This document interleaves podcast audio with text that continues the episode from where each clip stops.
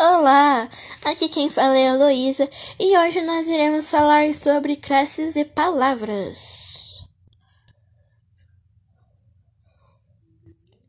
Classes e palavras, substantivo, dão nome a tudo que existe no mundo.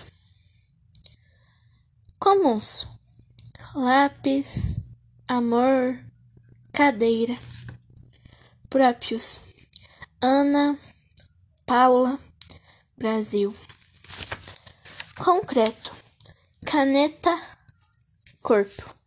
Concreto é aquele que não precisa de algo ou de alguém que possa criar, que nem Deus. Deus não foi criado e ele pode criar outras coisas.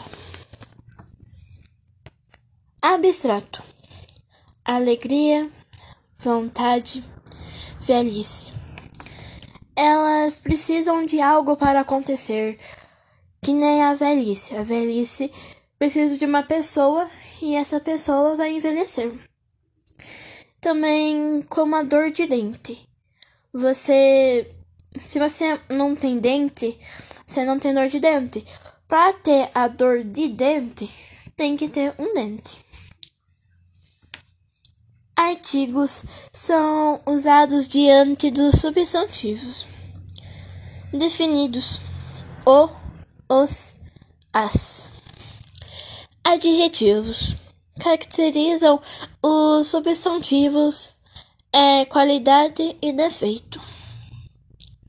Pronomes substituem ou acompanham os nomes pessoais: reto, eu tu, ele, nós, vós, eles. Oblíquo. Comigo, mim. Pronomes pessoa, persuasivos. Substituem ou acompanham os nomes. Vem de posse, possessivo, demonstrativo. Cresce de palavras invariáveis. Advérbio acompanham o verbo. Adjetivo é uma palavra variável. Advérbio é uma palavra invariável. As invariáveis são conjunção, preposição, interjeição e advérbios. As classes de palavras uma parte do estudo de gramática que se ocupa na morfologia.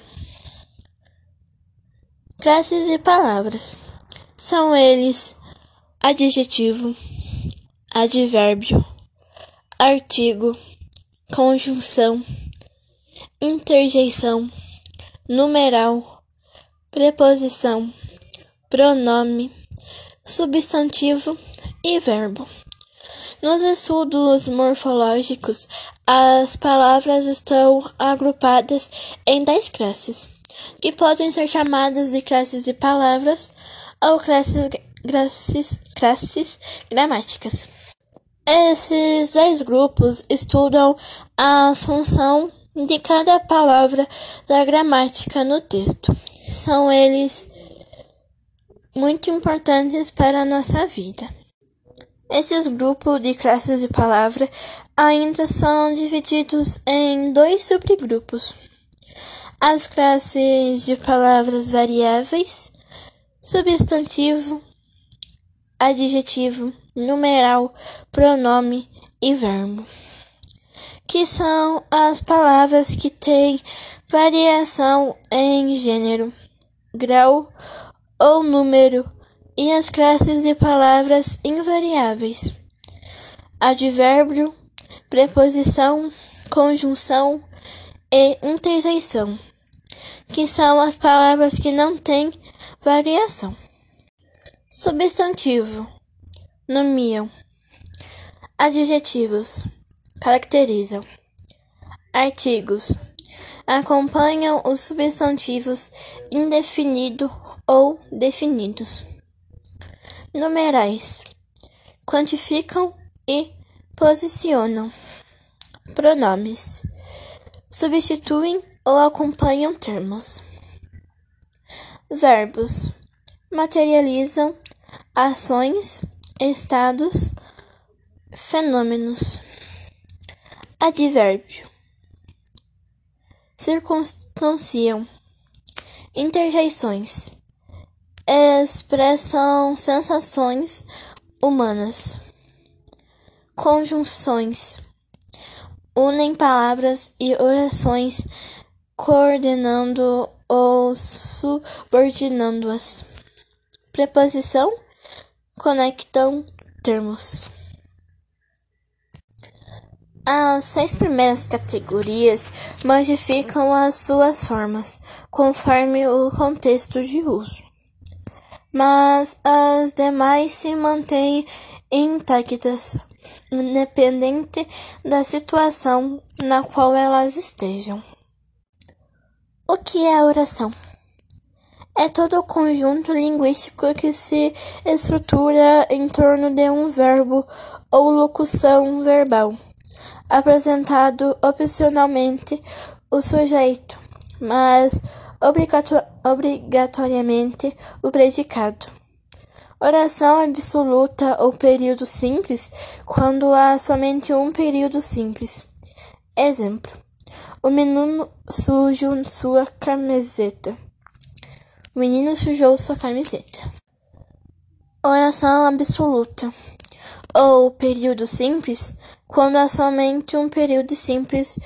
O exemplo é de um menino que sujou sua camiseta. Oração coordenada ocorre em um período composto. Suas orações não estabelecem relação de dependência, ou seja, elas podem ser separadas sem perder o sentido. Exemplo: ela não concordou com a menina e a deixou. Oração subordinada ocorre em um período composto cujas orações estabelecem relação e dependência. Exemplos: querendo ou não, ele aceitou as escolhas da esposa para que o casamento continuasse. Frase é um enunciado de sentido completo que pode ou não apresentar verbo. Já a oração é um enunciado que necessariamente apresenta um verbo ou uma locução verbal.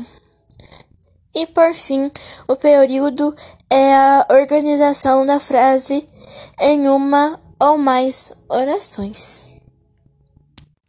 Então esse foi o podcast de hoje.